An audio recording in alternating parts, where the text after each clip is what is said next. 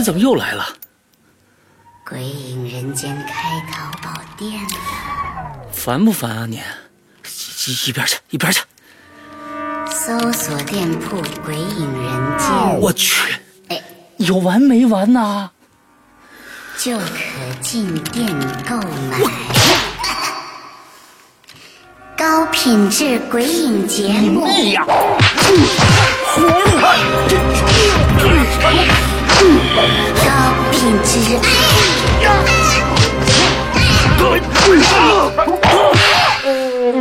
五月三日购买《鬼影人间》主播签名版 DVD，就送长篇小说《在地狱那头等我》哦！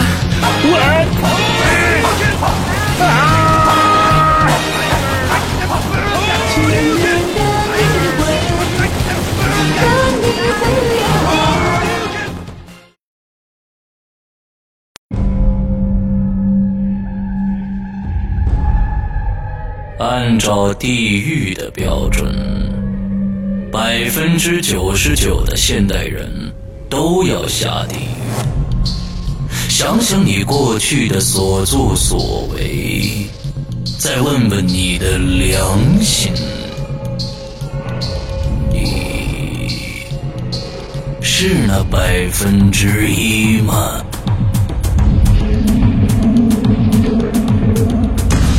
一张地狱的演示光盘，几个年轻人毛骨悚然的恐怖经历。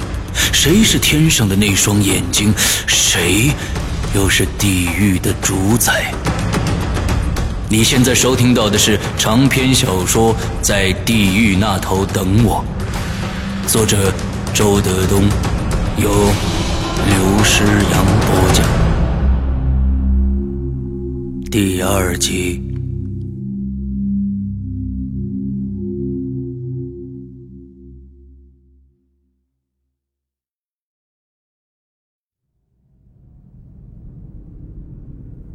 很快就放假了。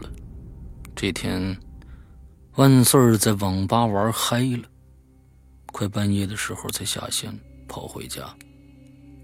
网吧就在万岁儿家的附近，中间隔着一座宏伟的过江桥，大街上灯火绚烂，不会有什么危险。万岁儿最怕的是老妈，在网吧的时候，万岁儿怕他打电话来。干脆把手机关了。此时，他很有可能端坐在客厅的沙发上，盯着墙上的钟表，正一分一秒的等他。哎，这个女人刚刚进入更年期，浑身都是刺儿。在大桥上，前面忽然出现了一个男子，大约四十岁左右，穿着白 T 恤、白灯笼裤。白布鞋，他站在过江桥上，双手拄着水泥栏杆，正在朝下望。下面是浩浩荡荡的江水，一艘巨大的货轮正好经过。万岁儿的脚步慢下来了。深更半夜，这个人站在桥上干什么呢？想自杀？姿势不像啊。自杀的人一般会直直的站着，而且不会看水，而是看远方。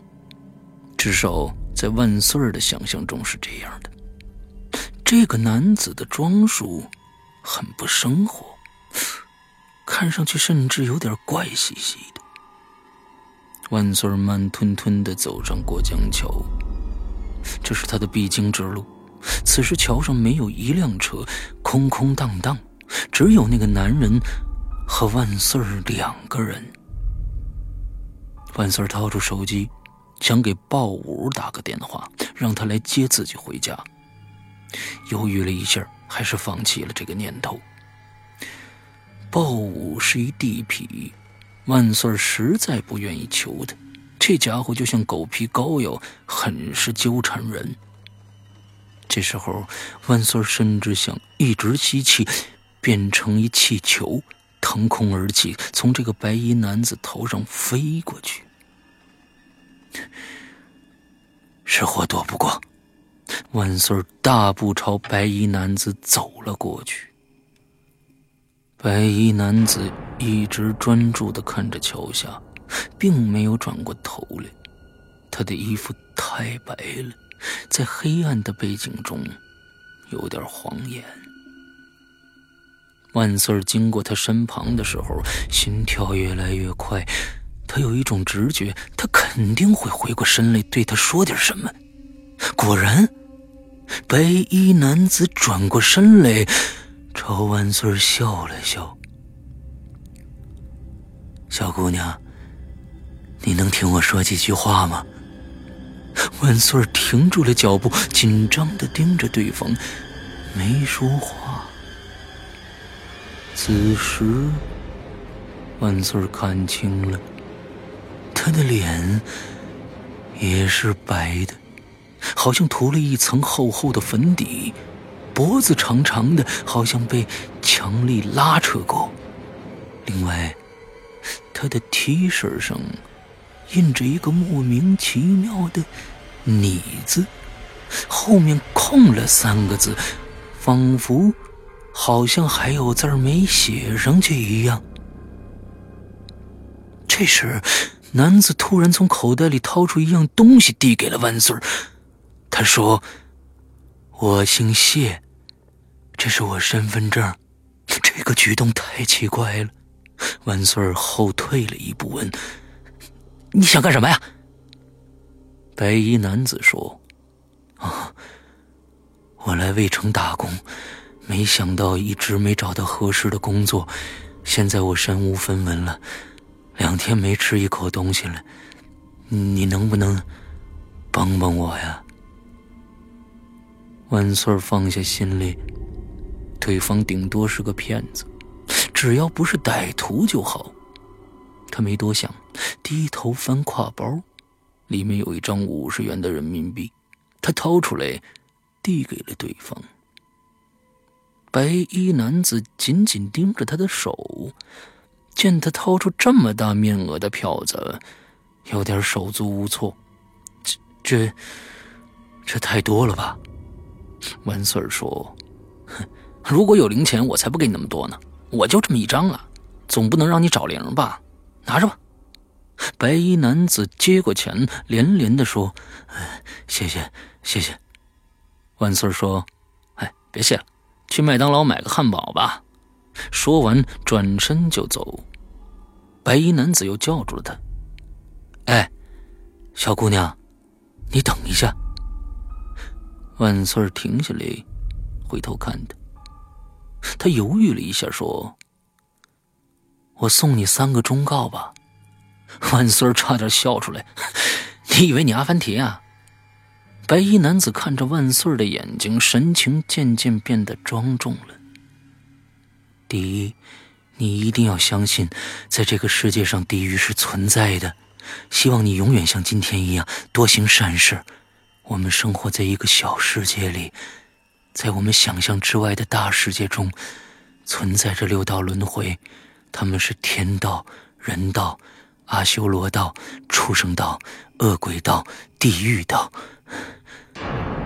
看来，这个白衣男子是个虔诚的佛教徒。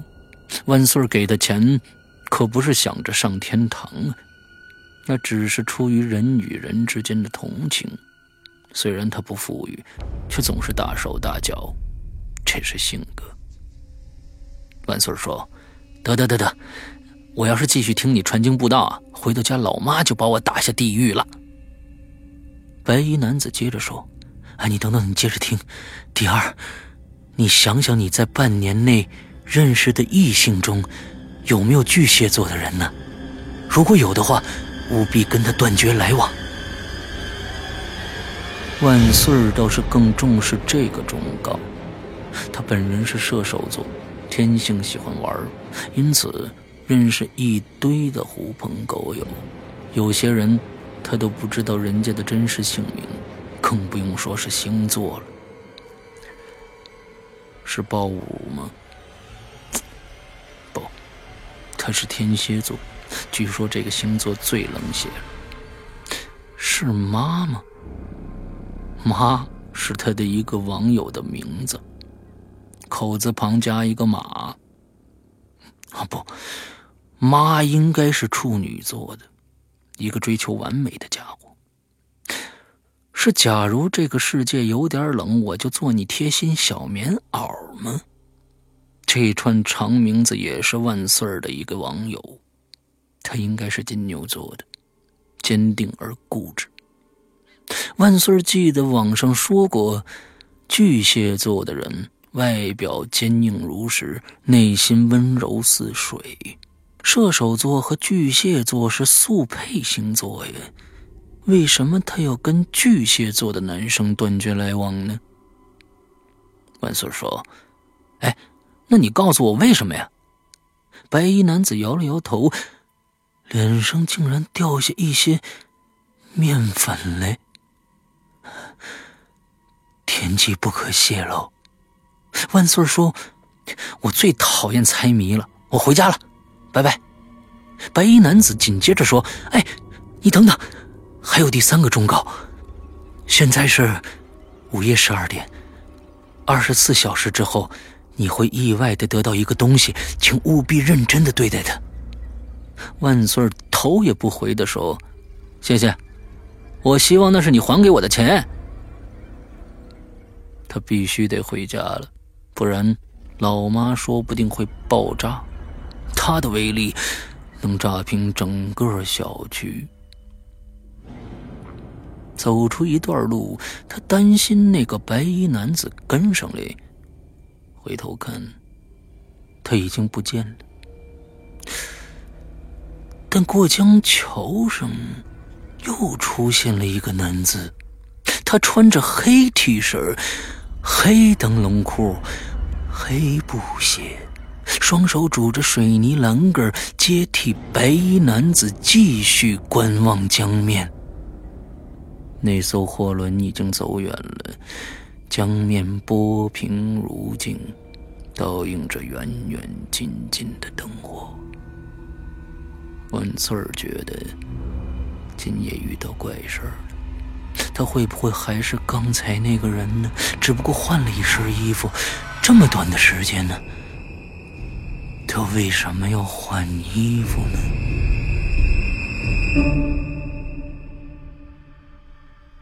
万岁儿加快了脚步，一边走一边想：假如二十四小时之后真的得到一个东西，那会是什么呢？衣服。项链、iPhone 五、魔法书、佛经、一把袖珍手枪。如果问万岁儿想要什么，他会希望得到一个穿越时空的机会，变成老妈的老妈，好好治治他。一路幻想着，老妈越变越小，终于变成一个七八岁的小女孩，可怜巴巴的站在他面前。听他没头没脑的训斥着，万岁儿很开心。想了一会儿，万岁儿改变主意了。他希望得到一个自由世界，那里青山耸立，绿水奔流，水边奔跑着一两只小鹿。他会选一棵大树，雇一个建筑师，两个木匠，由他们合作，在树上搭一座小木屋。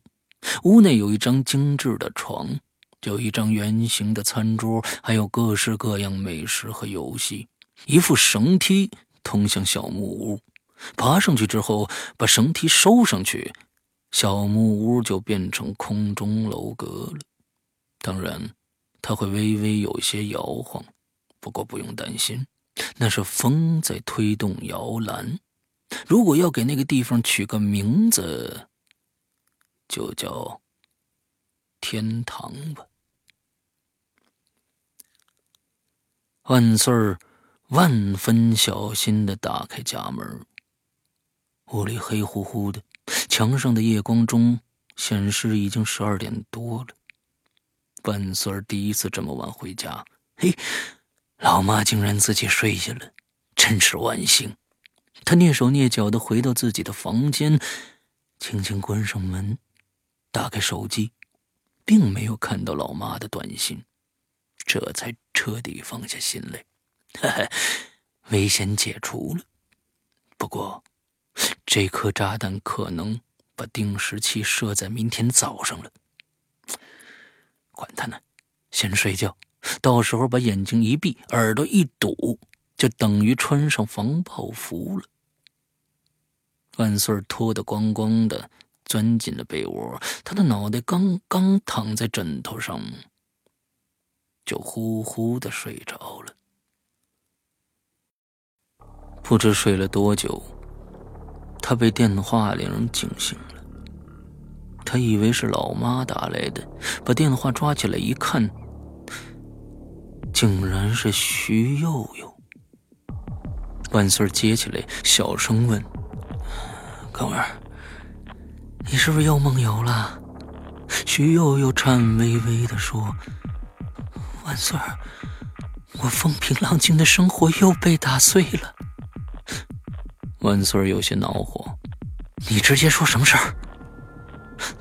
徐佑佑透着哭腔说：“我家里如梦如幻的出现了一张光盘。”万岁说：“什么光盘啊？”他已经习惯了听徐佑佑说话，去掉形容词，只听主谓宾就行了。徐佑佑好像还在噩梦中。声音就像飘在空中的羽毛一样。我打开以后，看到了十八层地狱，那场面无比惨烈，无比血腥，无比恐怖。万岁说：“是不是电影啊？”徐悠悠立即说：“不是，千真万确的地狱受刑痴狂，里面说。”看了之后，必须还要复制一百张，寄给一百个人。万岁说：“哎，行了，你明天快递给我吧，我看看是什么东西。”徐佑佑说：“我怎么办呢？”万岁说：“凉拌。”然后他挂了电话。徐佑佑没有再打来，可是接下来。万岁儿却睡不着了。回家的路上，他遇到了一个人，对他说：“在这个世界上，地狱是存在的。”偏偏就在今夜，徐佑佑又对他说：“他接到了一张光盘，里面是十八层地狱的实况。”哼，这也太巧了吧！是的。来自地狱的光盘，最早出现在徐悠悠的手里。那天，徐佑的父母去乡下看奶奶了。晚上，他一个人在家，做了个乱七八糟的梦。他走在学校的甬道上，前面拐个弯就是宿舍楼了。可是走着走着，两旁的树木突然变得阴险起来，枝叶越伸越长，就像疯子的头发，几乎把甬道都堵住了。他看不到宿舍楼，又着急又害怕，只能顺着越来越窄的甬道一直走下去。走着走着，甬道的尽头出现了一扇门。他从来没来过这个地方，仔细看了看。那扇门很像他的寝室，他的寝室在四楼啊，怎么落到平地上了呢？小窗上挂着两只监狱兔，那就是他的寝室啊。他推开门，小心的走进去，环视了一圈，感觉有些东西很眼熟。有些东西却很眼生。最后，他把目光停在了屋角，那里有一副巨大的脚镣，已经生锈了，沾着斑斑血迹。他不知道是回到了自己的寝室，还是误入了别人的寝室。正在犹豫间。背后那扇门吱呀一声关上了，他吓了一跳，感觉自己成了小偷，反身走到门口，大声喊叫起来，却没人搭理他。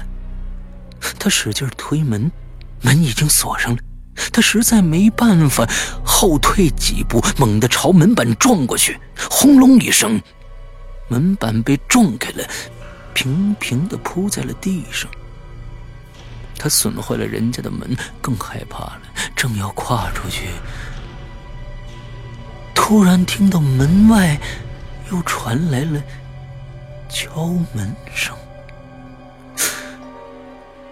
门已经没了呀，他却听到了敲门声。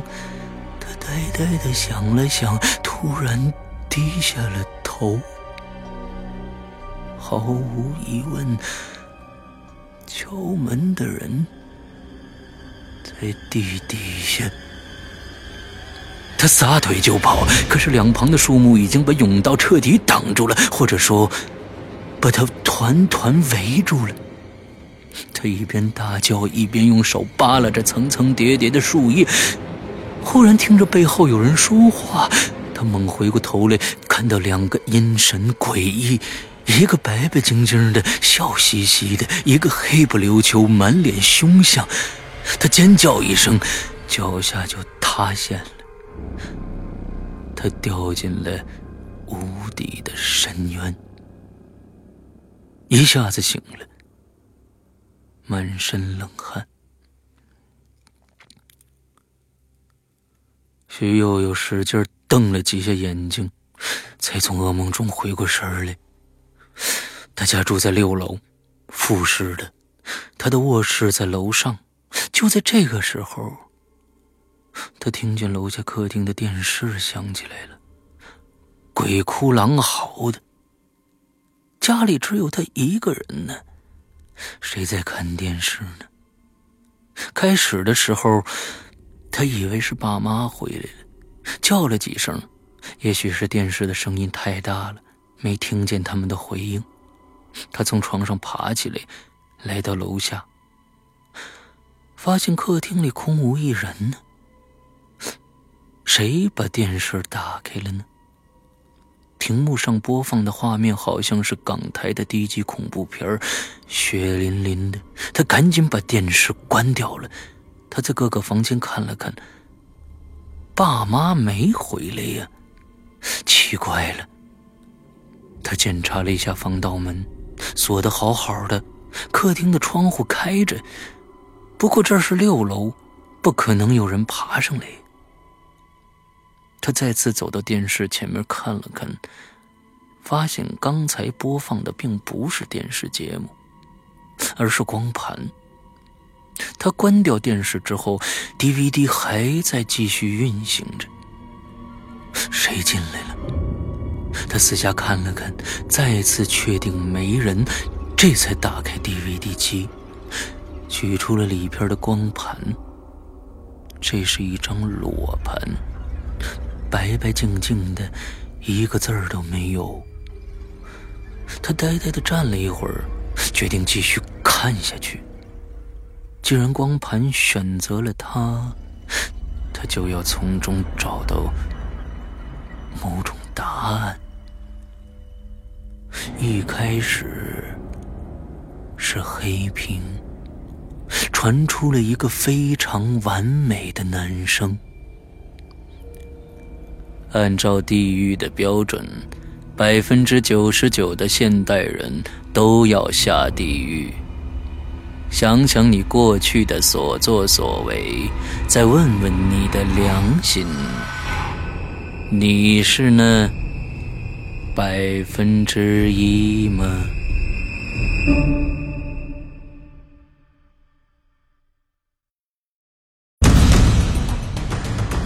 按照地狱的标准，百分之九十九的现代人都要下地狱。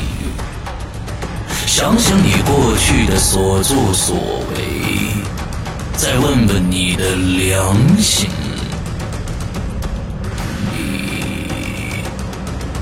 是那百分之一吗？